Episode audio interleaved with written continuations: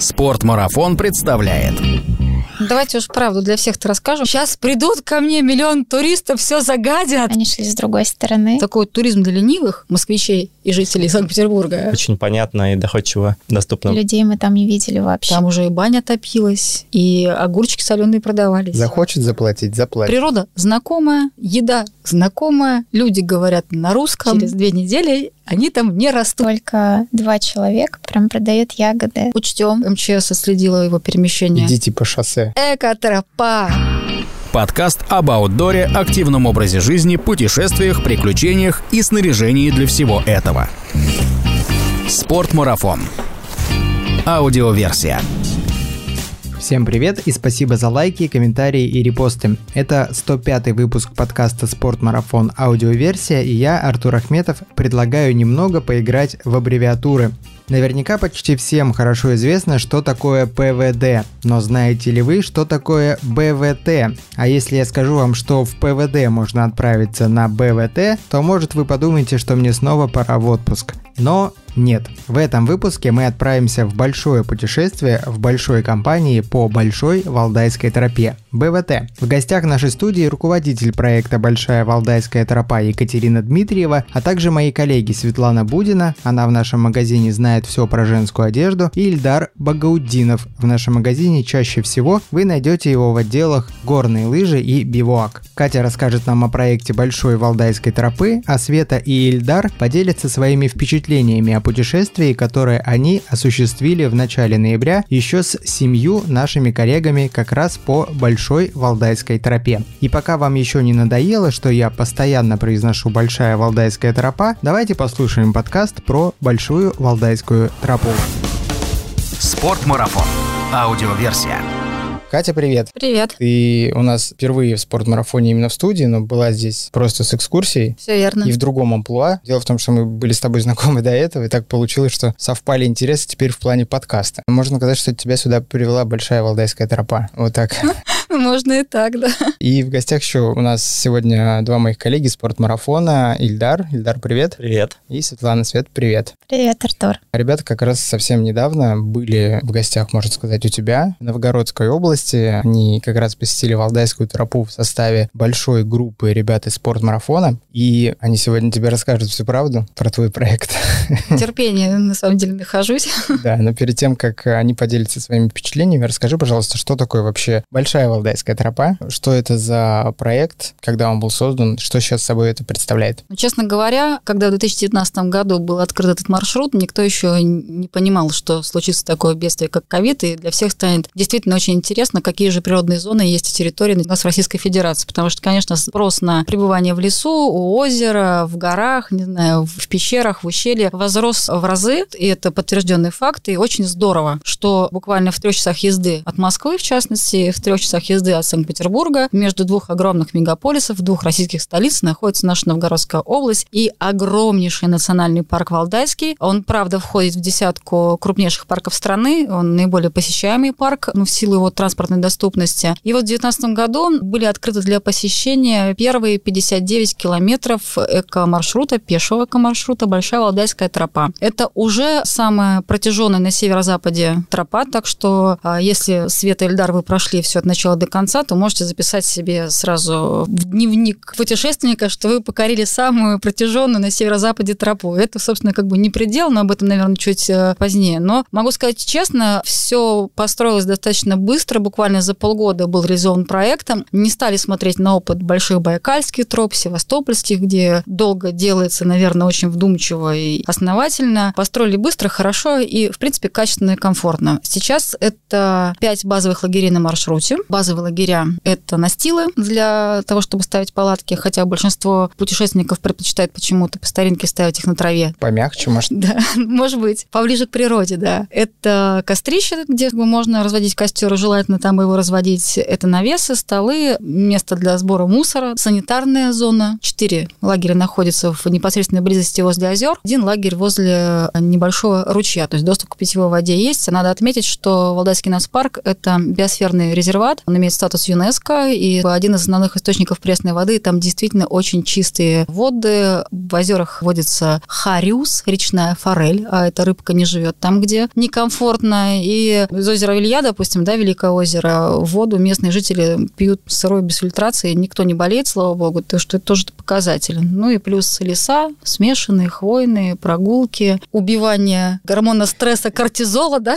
Я подумал, убивание нет, нет, нет, нет, комаров, я не знаю. Не, можно поубивать и комаров, конечно, но в целом это, на мой взгляд, и, и я надеюсь на взгляд тех, кто побывал у нас в гостях, достаточно удобный, комфортный маршрут. Там есть что посмотреть, есть смотровая вышка на горе Рыжоха, которая находится, в принципе, на самой высокой точке Новгородской области. Это 25-метровая вышка, с ней открывается на 10 километров радиус, э, можно посмотреть леса, чуть-чуть видны сельские поселения. Даже Великое озеро, есть красивые мосты, вот есть висячий мост над рекой Паламесь, такой достаточно интересный объект, и Паламесь сама по себе река красивая, озеро русское, которое там находится. Информационные стенды, навигация, мне кажется, достаточно дружелюбные люди, сотрудники национального парка. Достаточно все безопасно, если, конечно, путешественник соблюдает минимальные правила, то есть он проходит регистрацию на сайте национального парка, скачивает трек, чтобы МЧС отследила его перемещение в случае необходимости. Ну и, собственно, ведет себя так, как ему и рекомендуется. То есть в лесу все-таки не шалить. Катя, ты сказала, в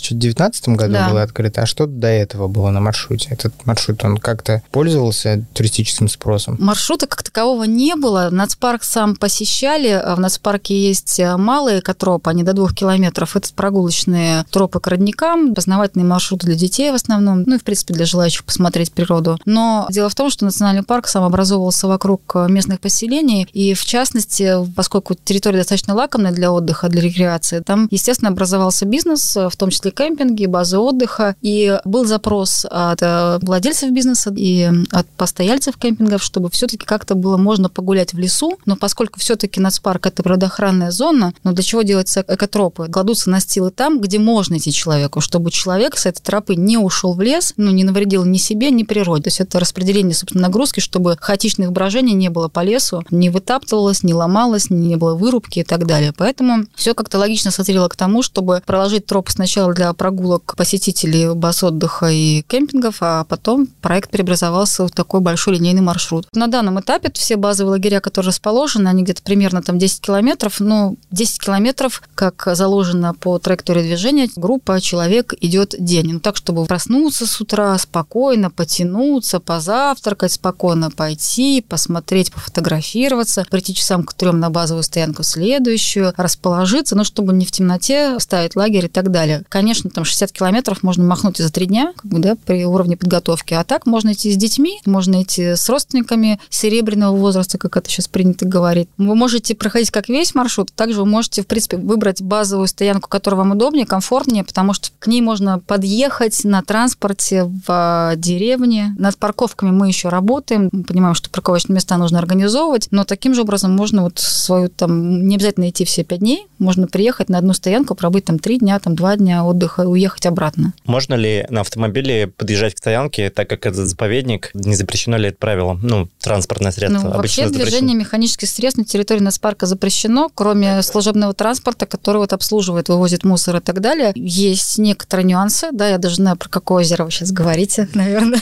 Нет, вы говорите, можно подъезжать и стоять три дня на одном месте, а если запрещено подъезжать, К деревне подъезжаете. То есть там, в принципе, все стоянки, они находятся, ну, буквально, ну, сколько там, метров, с глазомером мне плохо, конечно, ну, условно, ну, километр, грубо говоря, ну, то есть оставлять деревню и пешочком до места уже. Да, да, да. Либо там на стоянках баз отдыха, то есть, в принципе, тоже можно договариваться, всю эту машину оставлять. Либо оставлять в Валдае и двигаться с помощью такси или на общественном транспорте, который там ходит, да, не знаю, каким образом вы перемещались. Ну, то есть немножко пешком придется пройти все. Да, да, тут просто возникло, да, такое желание, э, так как, допустим, у меня маленькие дети, пешком еще мы не пройдем много, а на какое-то место интересное вот из этих. Я бы приехал, допустим, с палатками и там день-два постоял бы. Ну, то есть километр, в принципе, реально пройти. С детьми, я думаю, что да, в принципе, тем более там же не буераки, да, такие, что и не горы там высокие, да, то есть можно, в принципе, достаточно спокойно перемещаться. В чем, на самом деле, прелесть маршрута, потому что нас все время говорят, вот вы экотуризм, вы экотуризм, а где же экотуризм? Почему-то нас все время думают, что экотуризм это там, где тяжело. Вот надо подняться там на какое-то плато, надо опуститься куда-то, где глубоко, нужно преодолеть. Вот через преодоление. Вот я считаю, что экотуризм, в частности, в принципе, путешествия должны быть в удовольствие. Не преодоление, как бы, а просто в удовольствие. Такой вот туризм для ленивых, москвичей и жителей Санкт-Петербурга. Спасибо. Welcome. Ну, видимо, экотуризм некоторые как бы сравнивают с дикими местами, а тут населенные пункты, деревни пересекаешь, и, видимо, вот, наверное, не всем нравится то, что проходишь цивилизацию. Ну, есть в этом доля правды, но пока вы идете, допустим, по лесу, да, у нас встречались э, не просто группы, мы встречались на тропе, как ни странно, девушек, которые в одиночестве проходили весь маршрут с дневниками, с э, мыслями о прекрасном, вероятно, как бы, да, и это, видимо, такой тренд, да, среди... Мне кажется, это просто уникальность тропы, что можно, несмотря на то, что это вроде бы отдаленное от э, населения такая тропа, там, ну, достаточно быстро можно выбраться куда-то в поселке, поэтому ну и одиночки, да, тоже могут соло-путешественники. Вроде, вроде как бы вы в лесу, но и в принципе так-то не страшно. Природа знакомая, еда знакомая, люди говорят на русском. Ну, честно, это тоже факторы. И а, великий фактор, честно говоря, мне кажется, вот, исходя опять же за транспортной вот, логистики, то, что вы можете планировать поездку на выходные уже с корректировкой на погоду. Это всегда очень классно, потому что когда вы летите, не знаю, на Камчатку или куда-то еще, да, то есть вы смотрите одно, приезжаете другое, либо это просто ворох дополнительной экипировки, добавки, которая может пригодиться, может не пригодиться, но на всякий случай надо. А как обстоят дела с животными? Много ли встречается, ну, там, по рассказам очевидцев, встречи с животными на тропе, ну, дикими? А, честно сказать, есть некие опасные периоды, как, допустим, гон там лосиный, да, там, или у кабанов там происходят определенные всплески активности. Они помечены где-то на сайте? Нет, ну... В это воскресенье не ходи. Не, ну, в принципе, всегда предупреждения даются. Естественно, как бы у нас в парке понятно, что помимо а, смотрителей и гирей работает и а, штат научных сотрудников, которые, в принципе, обновляют информацию, предупреждают. Но а, мы также задавали эти вопросы, когда начинали заниматься проектом. Очень сильно боялись, проходя всякие медвежьи и волчьи углы, а они есть там, особенно в Демянском районе, там достаточно как бы глухой лес, но нам сказали действительно, что, говорит, ребята, вот меньше всего, с кем хочется встретиться зверь, это с человеком. Так что не переживайте, никто с вами встречи не жаждет.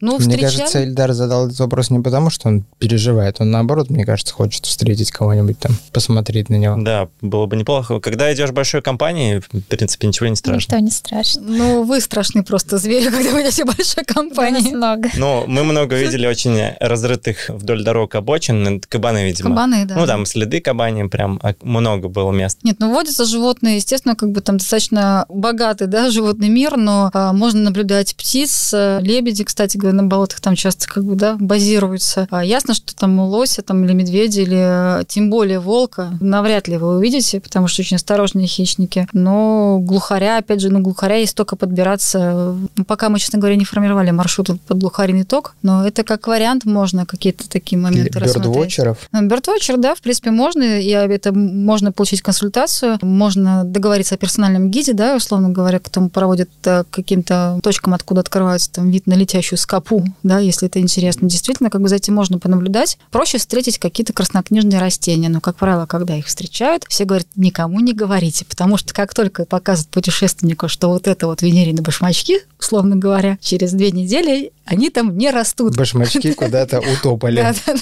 Ну, есть такие моменты. Ну, на тропе мы встретили такое место, как правильно называется, ну, видимо, для диких животных кормушка стояла. То есть там в отдалении, только непонятно, каких животных там прикармливают, какое-то там было пшено, просто насыпано что-то. Это, опять же, плюс и минус э, нацпарка, что вот есть, э, он включает в себя земли и сельских поселений, в том числе земли частных охотничьих угодий. И я не исключаю, что вы просто видели именно вот эту территорию, где, собственно, как бы люди люди занимаются тем, что прикармливают Прости, животных. земли частных охотничьих угодий внутри национального парка? Сейчас объясню. Попробую разобраться.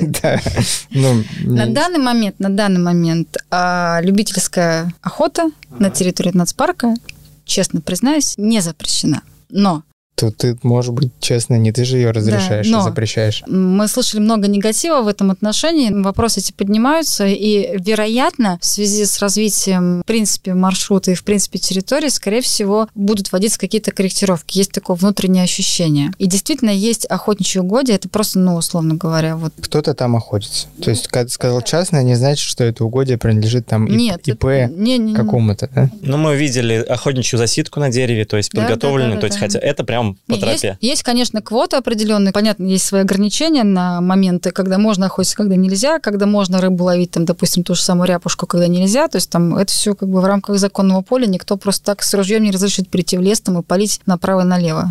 Кать, скажи, а вообще сезон на Большой Валдайской тропе, когда открывается тропа и когда она закрывается, или она открыта круглогодично? Она открыта, в принципе, зимой сотрудники поддерживают ее состояние. Понятно, как бы зимний период для нацпарков это, как правило, как раз э, рабочий период по работе с лесом, да, то есть как бы, но понятно, что желающих пойти зимой по лесу не так много. Очень маленький световой день на территории нацпарка не существует ЛЭП, да, нет электричества, чтобы подсветить. В темноте, опять же, гулять никто не будет, и там в три часа уже начинает смеркаться, ну и какой смысл? Поэтому, в принципе, это весна, весна-там октябрь месяц, ну, в зависимости от погодных условий. В прошлом году снега не было, в этом году не знаю, что будет. Может быть, снова не будет снега. Может быть, придется пересматривать, вообще трансформировать маршруты, придумать какие-то активности под вот нынешние погодные условия. А так, это, в принципе, начиная весна, лето и захватываю золотую осень. А вы когда были на Валдайской Мы тропе? были в начале ноября, в первых числах. В этом году тепло было, долго. Было тепло, да. Ну, там дождик нас застал один день, но ничего страшного. В целом комфортно все прошло. Расскажите тогда, почему вот у вас была группа 9 человек, все сотрудники спортмарафона, почему решили отправиться именно туда, на Большую Валдайскую тропу? Была идея вообще собраться коллективом, именно сотрудниками магазина, и кто-то из коллег хотел пройти, не знаю, как она называется, под Нижним Новгородом, какую-то длинную тропу 120 километров. Ну, там была заявочка такая на кросс, за три дня 120 километров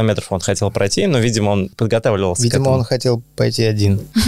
Нет, и он как бы предлагал всем, искал тех, кто с ним может пойти. До этого недавно мы слышали от наших коллег, от Ирины Кузьминой, рассказ про эту тропу, про Валдайскую она посещала. Потом наш знакомый выкладывал пост в Инстаграм тоже про посещение тропы. И было интересно. То есть я хотел еще с ним пойти, там две недели назад он был, до нашего похода, но не- у меня не получилось. И я предложил, собственно, более легкий вариант, как бы собрались еще ребята, которые хотели. Ну, как-то у нас все так сложилось, что собралось 9 человек. Это очень редко, потому что сложно коллективом много собраться в один поход, там максимум трое, четверо, там пятеро раньше происходило, а сейчас у нас вот так получилось. Как вас администраторы отпустили из магазина? Все заранее было согласовано, по графику мы там скорректировали, и, в общем, все сложилось. Так получилось, что это были ребята из разных отделов, поэтому по два человека из отдела можно было выбраться. Да, все удачно сложилось, и решено было ехать туда, никто был не против. Ну, то есть можно сказать, что ваше желание поехать туда родилось из-за того, что в информационном поле Большая Валдайская тропа присутствовала, так или иначе. Да, конечно, мы узнали про нее, увидели в Инстаграм истории, почитали, посмотрели фотографии, очень заинтересовало, и поэтому выбор пал на эту тропу. А где искали информацию перед маршрутом? А, Информацию в интернете, то есть в Яндексе забили Большая Валдайская тропа, и на официальном сайте все очень понятно и доходчиво доступна информация. Вы на машинах перемещались или транспортом общественным, условно, там, не знаю? Мы решили ехать на машинах, так как много человек, проще было сесть и уехать на автомобилях. Ехали на двух машинах своим ходом и туда и обратно, все проще По получилось. М10, да, ехали? По платной она, М11 вроде, да. Ну, кстати, у нас там, ну, благодаря вот сотрудничеству с Автодором, сейчас есть один съезд, тут там, доезжая Акуловки, собственно, как бы планируется второй съезд, вот доступность обеспечить. Это тоже большой плюс, а почему и спрашиваю, да, потому что М11 это такая серьезная транспортная артерия. Ну, разница была в полтора часа, то есть ехать либо по М10, либо по М11. Ну, естественно, мы более быстрый маршрут выбрали, комфортно, быстро доехали. Вы доехали до куда, где оставили машины, получается? Мы начали маршрут не с начала тропы, а оставили автомобили возле стенда, где, собственно, начало Валдайской тропы, деревня Городско. Оттуда у нас начался маршрут. Давайте уж правду для всех-то расскажем, поскольку вы-то воспользуетесь, коллеги вам подсказали, да, и те, кто был. На самом деле маршрут начинается от Зимогорья, это первый километр, там, да, есть площадка там АЗС, кафе и прочее, можно оставить машину, но не совсем продумано пока еще, ну, это слабое место, говорите, можно и минусах э, маршрута, то, что там не обозначен вход э, на первый километр как бы с трассы М10, которая там проходит, да, там действительно приходится идти по обочине, ну, порядка там 800 метров, да, это не очень комфортно, не очень понятно людям, они теряются. Хотя там есть туристско-информационный центр на этой площадке, там работают э, люди, которые могут проинформировать, направить, Там дать написано, карты. идите по шоссе один километр. Там стоит большой стенд, написано «Экотропа». Вот. Вот. Но а, это в проекте, да, я понимаю, это, это минус, а, это в проекте, поэтому, да, арт-объект, про который говорит Ильдар, это вот а, такой показательная наша малая архитектурная форма. Она стоит, на самом деле, на седьмом километре. Да, седьмой. В близости к первому базовому лагерю возле озера Находно. Поэтому оттуда, да, многие предпочитают, тем более там рядом находится и база отдыха достаточно комфортная, откуда тоже многие путешественники стартуют и куда возвращаются. Ну, мы, получается, даже не заехали на первый километр, потому что первая машина уехала раньше, они в ночь уехали, мы утром подъехали, mm-hmm. и они нас ждали уже активно, поэтому не было времени заехать посмотреть. Активно ждали, это хорошая формулировка, я запомнила. Да, но они очень, да, названивали нам, переживали, где вы, потому что мы там пока собрались, приехали, собственно, поэтому не было возможности посетить вот начало, наверное, там тоже интересно. Мы воспользовались информацией наших товарищей, которые посоветовали так и пишут, что действительно лучше начинать маршрут оттуда. Так, а вы в выходные приехали? Это будний день был, нет, понедельник. Много людей было на маршруте, когда вы шли? На маршруте мы встретили только два человека, по-моему, которые шли нам навстречу. Они шли с другой стороны. Мы с ними пересеклись возле речки, и все. И больше людей мы там не видели вообще. А маршрут можно и сверху вниз начинать, и снизу вверх, Откуда да? угодно, можно угу. спланировать угу. самостоятельно, на самом деле. Угу. Ну, то есть там километраж пронумерован с двух сторон. То есть если ты идешь оттуда или с другой стороны, то указаны разные цифры, собственно. Потом, вероятно, эти были два туриста, которые оставили машину на первом километре, поэтому они прошли туда 59 километров, возвращались обратно. Сколько вы были на маршруте? Где ночевали? Вообще, как был построен ваш маршрут? А, ну, мы на маршруте были три дня. Мы были три дня с двумя ночевками, и обе из них были в организованных вот ночевках с настилами, а, с большим костровищем. И обе из них были очень комфортно расположены возле озера. Одно из них это озеро Русское, угу. а второе не помню название. Ну, а Мирободица. Мирободица это русское как раз озеро, а, где мостик, да, такой? Да, да где мостик, да. А следующее, вот, вот следующее. Мыслович маленького. Очень шикарное место, мое любимое, честно говоря. Да, оно очень нам понравилось тоже. Да, очень Тем удобно более, было, да. Что... Я пришли пораньше, там еще клюква росла. Боже. Она росла, мы а, нашли. нашли, да. Что из себя представляет лагерь? Что там помимо настилов есть? Там есть место для приготовления еды, большие а, закрытые навесами столы, стулья. Есть также а, место, где можно ставить мусор, место даже с дровами, что было очень комфортно. Там есть карты с навигацией, куда идти, то есть можно было посмотреть. И проект дальнейшее развитие Валдайской тропы, и также та тропа, которая сейчас уже есть, что было очень любопытно рассмотреть. Очень комфортно было то, что есть большое костровище с скамейками, где можно было вечером очень уютно посидеть. Вот, нам это очень понравилось. Ночевали вы в палатках, да? Да. В палатках, А да. палатки где ставили? В первую ночь, когда не было дождя, мы ставили рядышком с помостами, а во время дождя, ну, ставили уже на помост, ну, чтобы как бы дополнительно у нас было основание от воды. А почему? Объясню, почему люди не ставят на помост. Uh-huh. То есть для того, чтобы растянуть правильно палатку, особенно в дождь, нужно с собой носить какие-то саморезы или еще что-то. То есть колышки не всегда попадают там ну, удобно в расщелину в эту. Поэтому, собственно, это основной ответ, почему люди не ставят. Или палатки, полубочки, которые только на растяжке держатся, uh-huh. и поэтому, ну, в данный момент, э, ну, то есть не совсем удобен всем. Учтем может быть, действительно какие-то там крючки накрутить, чтобы... Ну, угу, потому что у всех да. разные палатки, не угадаешь в любом случае. А вот первое впечатление вообще, ну вот вы оставили машину, пошли, дорога, понимаю, там, тем более она, дорога не совсем еще, нацпарка такая, граница, тоненькая грань как раз подходит, потому что рядом находится база отдыха, там идет некое движение, вот вы свернули, вышли на стоянку, и ой, блин, или нормально? Нет, на самом деле было очень, ну, то есть и живописно, очень красиво было, а, очень приятно выбраться из поселка, оказаться прям в лесу. Очень порадовали таблички, то, что навигация есть очень хорошая, было чувство, что ты не заблудишься, все в порядке, идешь по тропе. Очень положительные были первые ощущения. На стоянках э, очень хорошо продумано именно помосты к воде, вот эти пирсы. То есть мы даже купались на вот маленьком Ноябре? озере. На маленьком озере ночью, да, мы как мы пришли туда к вечеру, уже темнело, и купались. Для купания, если было теплее, там можно было вообще плавать. Поэтому маленьком озере оно очень интересное. Ну, прозрачное, честно говоря, удивительное такое. А можно вообще купаться в озерах там? Конечно, можно. Летом, то есть там прям купаются? Вполне, конечно. А рыбу ловить? Можно. То есть ничего не запрещено? Не запрещено, да? Не, ну сетку с собой нельзя принести, да, поставить, как бы, рыбу ловить можно. Лес рубить нельзя, поэтому дрова вот поставляют, да, то есть и как, почему, собственно, и рекомендуют всем все-таки бронировать стоянки официальным образом, поскольку все это складывается в некий маршрут и для нас парка, и стоянка пополняется дровами, припасами, ну, потому что группы могут проходить, а группы встречаются большие, по 13 человек, и расходуется материал. Ребят, честно ответьте, вы покупали билеты в нацпарк? Или прошли зайцами? Билеты. Покупали, да. Половина народу точно купила, кто-то не купил. Ну, то есть мы писали в общий чат, но я не думаю, что все выполнили это условие. Но я его купил, потом посмотрел, что меня даты там другие, оказывается, как-то подгрузились. Но я в любом случае оплатил это, у меня билет, у меня квитанция об оплате была.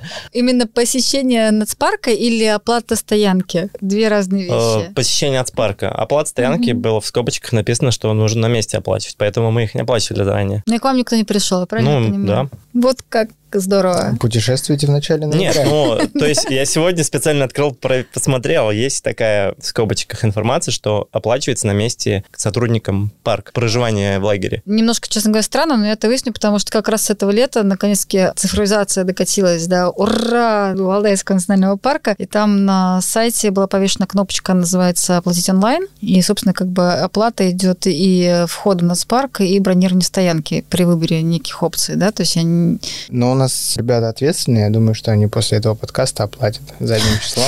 им станет стыдно. Да, две стоянки. Причем все, все 9 человек.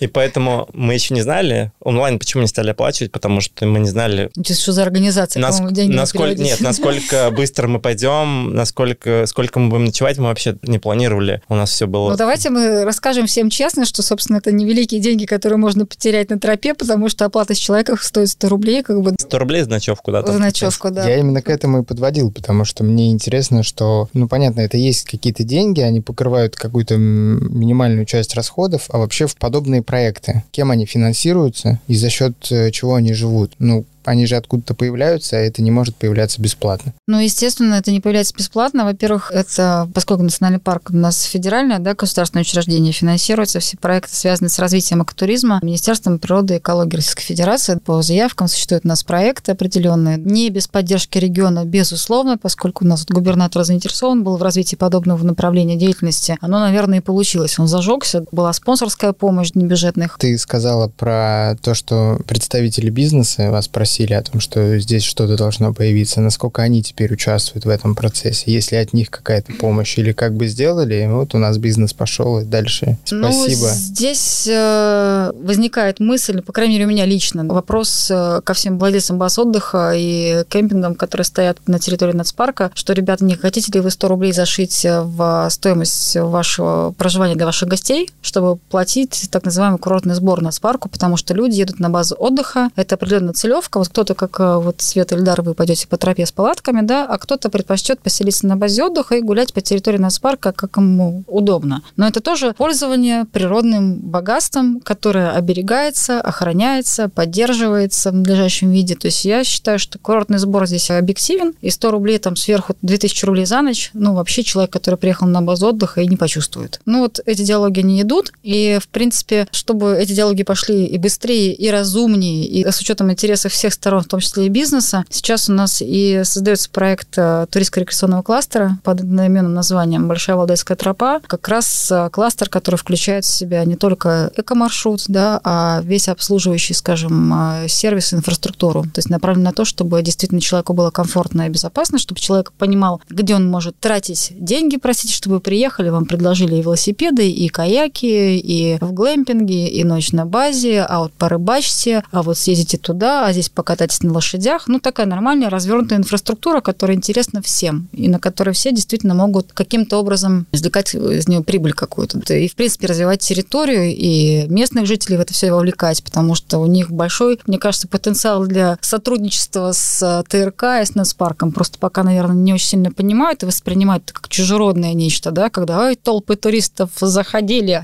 понимаешь ли. Девять- Нет покоя от машин. В начале ноября. Вот. Ну, в начале ноября 9 человек человек, это еще это ого-го.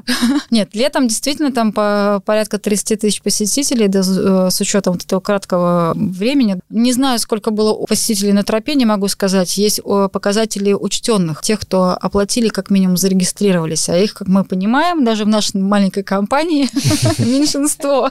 Вот, но не все, не все. С этим тоже, да, будет, ну, не то, что не борьба вести, скорее всего, надо, да, действительно проходить на какие-то, переходить на моменты цифровизации. Возможно, появится мобильное приложение, которое будет пора мутироваться, да, и предлагаться к скачиванию, соответственно, то есть будет понятен, кто вообще человек, куда он пошел. Я думаю, что здесь бороться с этим бессмысленно, какие бы вы способы оплаты не придумали, все зависит от... Э, сознательности. А да, а с этим надо работать человека. в том числе в информационном пространстве, в том числе с помощью подкастов. Захочет заплатить, заплатит. Формировать, ну, заплачет. ну, какой, да, заплачет. Формировать какую-то философию туризма нужно, безусловно. Вот. А, еще хотела спросить, а у вас как со связью было там вообще вот с телефонами? У меня связь мегафон телефон. Везде была связь, то есть возможно было позвонить, а интернетом пользоваться было проблематично. То есть если я хотела что-то отправить, мне отправлялось, но не сразу, но отправлялась. Позвонить мне можно было без проблем. Ты сильно страдала из-за этого в походе? Нет. Скажи, не, пожалуйста. Я, это был способ отдохнуть как раз от этого всего. Digital detox. Да, да. У меня МТС, в принципе, тоже частично ловил местами. Ну, я особо не проверял постоянно. То есть на стоянках, на каких-то лучших, на каких-то хуже. Ну, позвонить всегда можно при необходимости. Ну, есть просто предупреждение небольшое, что когда вы отправляетесь, вы имеете в виду, что у вас могут быть провалами определенная связь. Такое случается. Не надо паниковать, поэтому лучше скачивать трек на официальном сайте, чтобы совсем не паниковать. Ребята, вы вот прошли когда Валдайскую тропу, можете сравнить ее с чем-то по впечатлениям? Может быть, где-то были в похожих местах? Кажется, вот мы в июле ходили с ребятами в, в области на Лопатинский рудник. Это тропа под Воскресенском, и это было что-то очень похожее по природе, по окружению, вообще что-то, ну, похожее. То есть ты идешь среди леса, вокруг мох, растительность очень похожая. Ну, понятно, что там тропа менее организованная была по сравнению с тропой Валдайской. А в целом очень похоже было такая среднерусская вот, полоса, среднерусская, да, наверное? Да. А чего вам не хватило? Скучно было, потому что у нас многие говорят, что и там. Вряд ли им в девятером было Большая скучно. часть тропы проходит по дорогам. Много. Вот это, угу. так как у нас изысканные туристы уже э, в коллективе все были где угодно, сказали, что это слишком легко, и, ну, и не понравилось именно то, что по дороге много идешь. А почему так организовано? По проселочным дорогам, да, получается. Но нам не а, выключить, опять же говорю, что земли вот этих а, поселений, да, и местное вот сообщество из территории нацпарка, это раз, так уж сформирован он был. Второй момент, надо понимать, что, опять же, базовые лагеря, чтобы там было комфортно, чтобы там были, извините, чистые туалеты и дрова, и все остальное. Вывоз мусора осуществлялся, должен быть какой-то минимальный подъезд хотя бы за километр до стоянки, чтобы это все обслуживать, поэтому тут без дорог, ну, никуда. Это тоже такой фактор. Но, возможно, это момент такой некой нашей, ну, не то что слабой информированности, а некого позиционирования. Наверное, будем разрабатывать отдельные участки тропы, отдельные тропы. Вот, допустим, если вам сказали, что в Демянском районе, куда вы не добрались, а, находится достаточно глухой лес, и вот эти как раз есть и перепады прекрасные, и дорог там меньше встречается, и глуши там, и тише, да, вот такая ландшафтная тропа, наверное, а, изысканные коллеги отправились бы туда, предпочли бы те стоянки, да, потому что там действительно а, меняется само мироощущение, да, пока вы идете по тропе. Вы выбрали по рекомендации или там по своему мироощущению свой трек там три дня, но увидели не все. Ну да, дороги встречаются, это факт, ну, не то, что там дороги прям, прям дороги четырехполосные. Ну, они лесные, Просто, получается, да. как бы в лесу. Ну, сам факт, что как бы автомобили там ездили когда-то. Но, опять же, как бы а, не позиционирует тропа себя как вот глухое-глухое, да, что-то там находящееся вообще вне цивилизации. Почему, наверное, и пользуется спросом, то, что я говорила, да, у ленивых туристов, когда, ну, действительно все очень понятно. И, ну, опять же, не страшно. Ты же понимаешь, что ты пойдешь, и ты через э, какое-то время все равно выйдешь в какой-то деревне. Что-то у тебя случилось, или закончились у тебя там какие-то продукты, а пребывание на предполагает автономное выполнение запасов, то есть там нет магазинов, да, где можно купить. Опять же, ну, какой-то там подстраховочка. А молочка деревенского можно в деревне попить? Ну, это все зависит от... Э, как договоритесь. Коммуникабельности. Над коммуникабельностью, да, но в принципе в тех же самых миробудицах у нас вот живут сотрудники там, да, и они всегда оказывают нужную помощь в любой экстренной ситуации. Катя, скажи, вот жители этих деревень действованы в работе парка? Ну, слабо э, задействованы, врать не буду, потому что э, понятно, что, скажем, поселковое население с каждым годом все тает, тает, и прибывает э, количество дачников, э, тех, кто просто выкупает дома под отдых в летний период. Часть, да, задействована в работе национального парка. Но вот, думаю, большой пласт работы это как раз с ними как-то разговаривать, чтобы делать их самозанятыми и наталкивать их на мысли ведения собственного бизнеса, которым не составит труда. Ну, что-то в плане этнотуризма присутствует? То есть можно посмотреть там какую-нибудь старую русскую избу? Да, можно. В каждой деревне. По всей протяженности они стоят полуразрушенные. Ну, достаточно так колоритненько, интересно. Ну, если еще в нормальном состоянии. То есть, ну, людей мы мало видели, на самом деле. Ну, вот до тех пор, ну, куда мы дошли. сезон дачников закончен, все разъехались, собственно, как бы. Были вот дачники, у которых там современные дома, там стояли автомобили, ну, людей практически нигде не, ну не, не все так уныло и грустно. Допустим, напротив вот этой входной группы, где вы были, там местные фермеры собираются строить сейчас экоферму, это будет дополнительная точка да, притяжения. Там в Демянском районе, куда вы не дошли, к сожалению, находится первый в России рыборазводный завод в Расково, и он до сих пор функционирует, и есть садки, и там планируется этим же владельцам уже выкупленной земли строительство рыбацкой деревни, очень большой проект именно для любителей рыбной ловли. Планируется на Валдайском озере многофункциональный туристский центр строить строится. То есть, в принципе, велодорожка там до Иверского монастыря. Проектов, на самом деле, очень много, как раз, которые сейчас мы поднимаем вот в рамках работы над кластером. А есть заинтересованные люди. Я знаю, что сами сотрудники, кто-то там, не знаю, они молодые ребята. Что меня поразило, что там действительно очень молодой состав э, сотрудников нацпарка. Когда вот мы только начали работать и знакомились, и они сами держат какие-то хозяйства, пасеки, что то то есть им нравится, их реально вот прет, блин, они вот идут, не могут пройти спокойно, они идут, где-то что-то починят, где-то что-то почистят. Ну, то есть вот люди прям на своих местах. Вот это подкупает очень серьезно, и я не понимаю, где были эти люди. Вопрос не в оплате, вопрос в принципе. Видимо, были первые заморозки, они подумали, наверное, кто пойдет после тепла. Ну, там первый день был морозик, там 0, минус 1 мы шли, а потом в дождь перешло все это. Может быть, по этой причине. Катя, скажи, пожалуйста, еще вот э, ты всегда немножко отделяешь Большую Валдайскую тропу от национального парка. Вы отдельные два организма или все-таки вы... Нет, это такой единый организм, который еще пока не пришел в равновесное состояние, такое симбиотическое. Поэтому, с одной стороны, понятно, что эко-маршруты, в принципе, как бы дают толчок для развития нацпарка экотуризма. С другой стороны, нацпарк, в силу того, что это природоохранная территория, очень сильно боится любых телодвижений там и с выкриками «Сейчас придут ко мне миллион туристов, все загадят!» Нет. То есть это тоже есть, и я понимаю эти опасения, правда, тоже как бы со стороны сотрудников, потому что для них вроде хорошо, когда турист идет, а вроде и боязно, потому что, ну, кто же знает, какой турист пойдет? Может, какие-нибудь сумасшедшие, блин. Ну, сразу вопрос тогда э, встает, а зачем тогда этот нацпарк нужен, если его никто не видит, например? Ну и же малые котропы, интерактивные музейчики, где под э, светлыми очами экскурсовода, гида вы проходите, вам все показывают, рассказывают про болото, про муравейники, про птичек, про животных. И это более контролируемый процесс, потому что, конечно, пребывание на таком большом маршруте – это вот вопрос слабого контроля. Тут больше как раз на уровень сознательности граждан, их понимания вообще, куда они приходят. То есть информировать, информировать, проконтролировать, как человек себя поведет. Но каждому шнянику не поставишь, крайне сложно. Наверное, это опасения связаны с этим, но я считаю, что надо пробовать, надо идти на разумный риск. И, ну, слушайте, ну это все такие тоже очевидные вещи. Если, ну, если в семье читают, понятно, что ребенок будет читать. Если вот Ильдар возьмет своих детей, с лесом познакомят, ясно, что они будут относиться к лесу ну, уважительно, да. Мы же почему такие? Мы же синичек кормили там в школе, да, скворечники колотили и так далее. То есть это просто действительно как бы, ну, воспитывать в себе вот такую этику, да, определенное отношение к природе. Это же кайфово, вы приходите, приятно же, чистый лес, когда, да, птички поют, солнышко светит, спинку греет. Периодически ты говоришь о планах на будущее. Вот какие приоритетные задачи ты бы выделила, и вот что ты сама хочешь в самое ближайшее время изменить на большой Валдайской тропе? Прибить табличку на смотровой вышке гора Рыжоха, пробковую доску или просто какую-то, на которую бы привесить фломастер, чтобы люди писали там, потому что начинают писать на перилах. Ну, бороться с этим бесполезно. Лучше дать им возможность это делать, но на выделенные отрезки.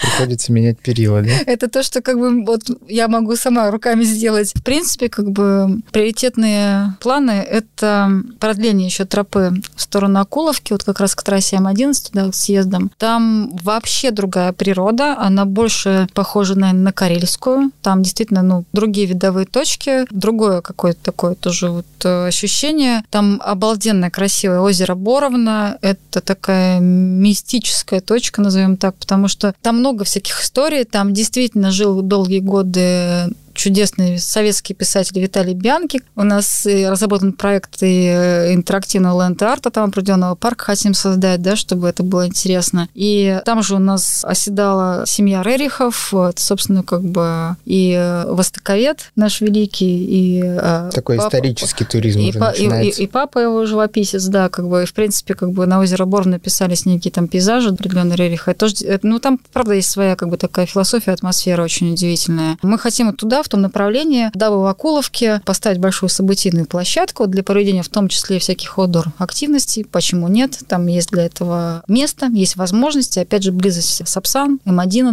то есть большие потоки туристов. И, возможно, как бы большая часть из них пойдет по тропе гулять. Как бы, да, к чему это все Большой Валдайский трейл будет? Ну, если мы продвинем еще до Акуловки, то у нас уже будет, я боюсь, э, самая большая тропа, ну, с претензией на самую большую тропу. Но не будем самости. А к нам, кстати, ребята приезжают московские, бегают. У нас заповедный ультратрейл Алдай проходит э, каждый год весной. У них есть свои треки, а в том числе как бы пересекая, пробегая по Большой Валдайской тропе. Эти же ребята приезжают на Иверскую милю зимой. У них в феврале заплывы, моржи там... Ой, нет, или плавают они... Или они плавают и зимой, и летом, я уже запуталась. Но они и зимой в Валдае, и летом активничают. Так что, в принципе, спрос на такой активити тоже есть. Был бы спрос, я думаю, что можно найти какие-то точки соприкосновения. А с продлением тропы сколько получится суммарно? Ну, 78 плюс 59, давайте-ка посчитаем. 120, 137, да? А потом в дальнейшей вообще перспективе проект нарисован, это еще 43 километра махануть до Селигера. Потому что там Вилье, Селигера, и часть Селигера входит как раз э, на территорию Новгородской области, в нас парк попадает. И здравствуйте, дружественная нам Тверская область, формирование межрегиональных маршрутов по воде. То есть, в принципе, я думаю, что... Ну, это такие уже планы. Можно планы. будет со временем до Мурманска добраться, да? Мы же новгородские эти ушкуйники сейчас как пойдем завоевывать опять новгородские губернию там,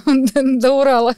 Нам дайте только волю. Сейчас под видом экотропы экспансию устроим. Ну, если тропа продлится, по логистике будет более удобно. Не надо будет возвращаться на место старта, чтобы уехать. То есть, если там будет М11, можно будет как-то уже уехать с нее ну, надо просто будет тогда какие-то еще, вот думаю, вот эти кольцевые тропы определенные, да, что человек выбирал, опять же, если он машину кидает на МФЗ где-нибудь, да, там съездит, чтобы он туда логично вернулся. Либо шаттлы какие-то уже конкретно там шаттлы ТРК, если мы говорим, да, о кластере, то есть которые бы осуществляли вот эту деятельность. Но есть таксисты, кстати, вот они очень дружелюбно настроены и вполне понимают, куда подъехать, как подъехать. А вы оставили машины в начале маршрута, три дня вышли от них, как потом вы к ним возвращались? Мы вышли на дорогу, посмотрели по карте, то есть решили уже не идти дальше, там это совместное решение, вышли на дорогу, не помню, деревня Мысловичи, и вызвали туда такси. Приехала одна машина, мы, те, кто были водители, съездили, машины забрали, вернулись за ребятами, забрали и уже оттуда уехали. Удобно. Все просто произошло, да.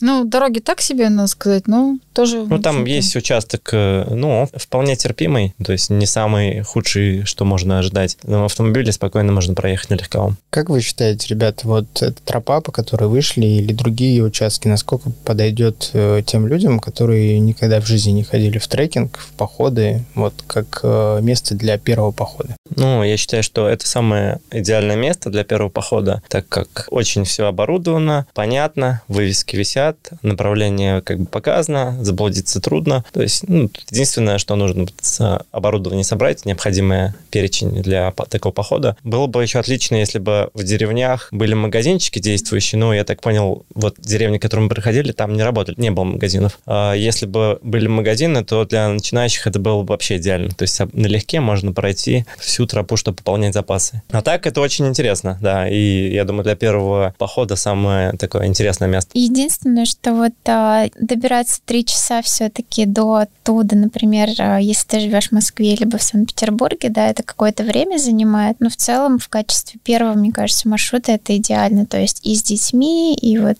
как вы сказали, с, там, с родителями, например, вообще идеально. То есть и, правда, не заблудиться, и ну, в целом очень комфортно. И природа такая разнообразная, и искупаться можно, и и костер пожечь. И, и костер пожечь, совсем познакомиться. Ну, это наши ребята, что. Ну, я вам, кстати, могу сказать, что еще, ну, это не секрет, в 26 году будет построена высокоскоростная железнодорожная магистраль, двухэтажный ЖД-вокзал, все дела, и час езды от Москвы, и здравствуй, Валдай. Мне кажется, вообще идеально. Остановка будет в Валдай как да, раз. пока по проекту, да, как бы, по-моему, вообще это супер, вот честно говоря. А местные, да, то есть я обязательно передам, потому что если бы у меня там жила мамуля-бабуля, там уже и баня топилась, и огурчики соленые продавались. Ну, потому что действительно, как бы, грех не воспользоваться ситуацией. А, Я видел в интернете там отчеты о походах. Э, Какая-то группа на велосипедах эту тропу, видимо, проезжала. Ну, в принципе, реально, ну, какие-то участки сложнее, наверное, пройти, видимо, себе там велосипед нести. Но, видимо, проехали ребята, потому что прям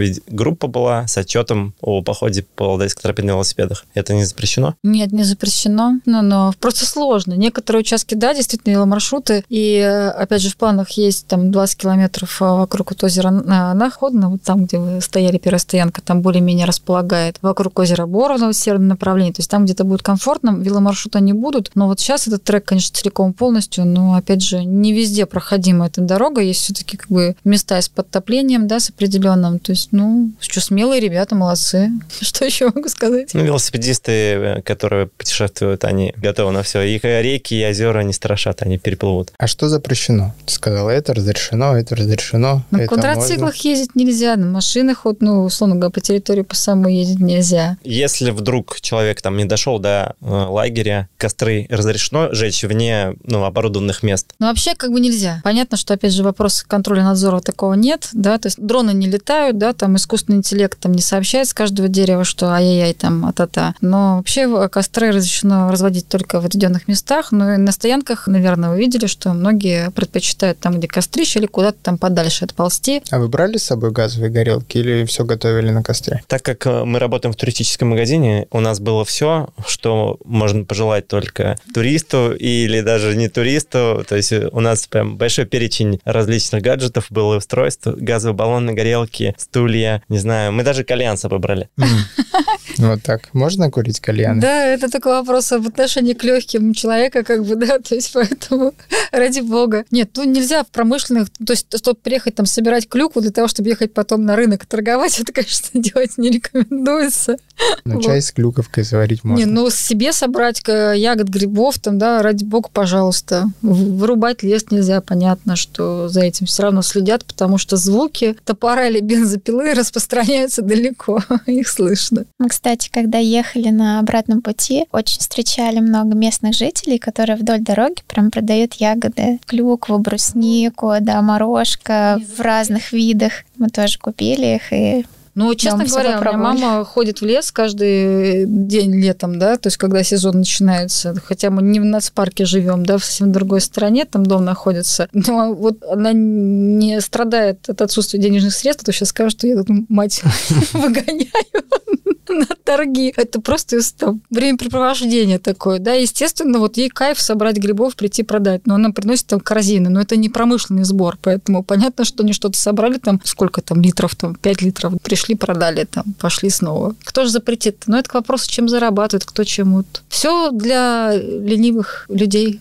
которые идут мимо на машине и не будут одну ягодку беру, на вторую смотрю. Катя, давай, наверное, в завершении этого подкаста, если человек заинтересовался Большой Валдайской тропой и решил туда сходить, ну, наверное, уже с наступлением э, весны и более теплого времени, как ему поступить? Что бы ты посоветовала, чтобы его маршрут и путешествие доставило ему максимально положительные эмоции, и он захотел туда вернуться? Рекомендую для начала зайти на информационные ресурсы либо самого маршрута, э, либо нацпарка, чтобы ознакомиться со всеми правилами и забронировать себе стоянки элементарно. Элементарно, да. А если это совсем-совсем нормальный человек, который пока не понимает, удастся ли ему выбраться в ближайшее там еще время куда-либо, то денечек еще э, заложить на сам Валдай. Там есть что посмотреть, там есть где остановиться, да, в том же самом визит-центре нацпарка, и как минимум сходить в Иверский монастырь, да, там посетить еще обзорную экскурсию, рассказывать очень много удивительного, интересных фактов, потому что Валдай – это такой исторический тракт между Москвой и Санкт-Петербургом, и там действительно происходили удивительнейшие вещи, о которых душевнейшие экскурсоводы расскажут вообще за милую душу. Но опять же, если экскурсии будут открыты в следующем году, вот не без этого. Все мы ждем, что нам следующий Но... год приготовит. Опять же, сейчас как стали позиционировать. Вот у нас в парке вот встретиться с человеком, ведь сложно-сложно, там дистанция больше, чем полтора метра. Дышите лесом, будьте здоровы, приезжайте. Спасибо, Катя, что Спасибо приехала. вам. Спасибо. Приезжайте, ребят. Хорошо, уч, обязательно уч, приедем. Учтем, учтем, все доработаем, магазинчики поставим. Мы все поняли. Спасибо. Мы приедем обязательно. Завезем, да. Да, птиц завезем. Животные будут ждать возле тропы, Ильдар, в следующий раз. Возле кормушки. Хорошо. Стоять рукой. О, Ильдар, привет. Если у кого-то из наших слушателей остались вопросы по Большой Валдайской тропе, пишите в комментариях, обязательно вам ответим. Не забудьте подписаться, рассказать о подкасте друзьям. Пока, до встречи. Спортмарафон. Аудиоверсия. Подкаст об аутдоре, активном образе жизни, путешествиях, приключениях и снаряжении для всего этого –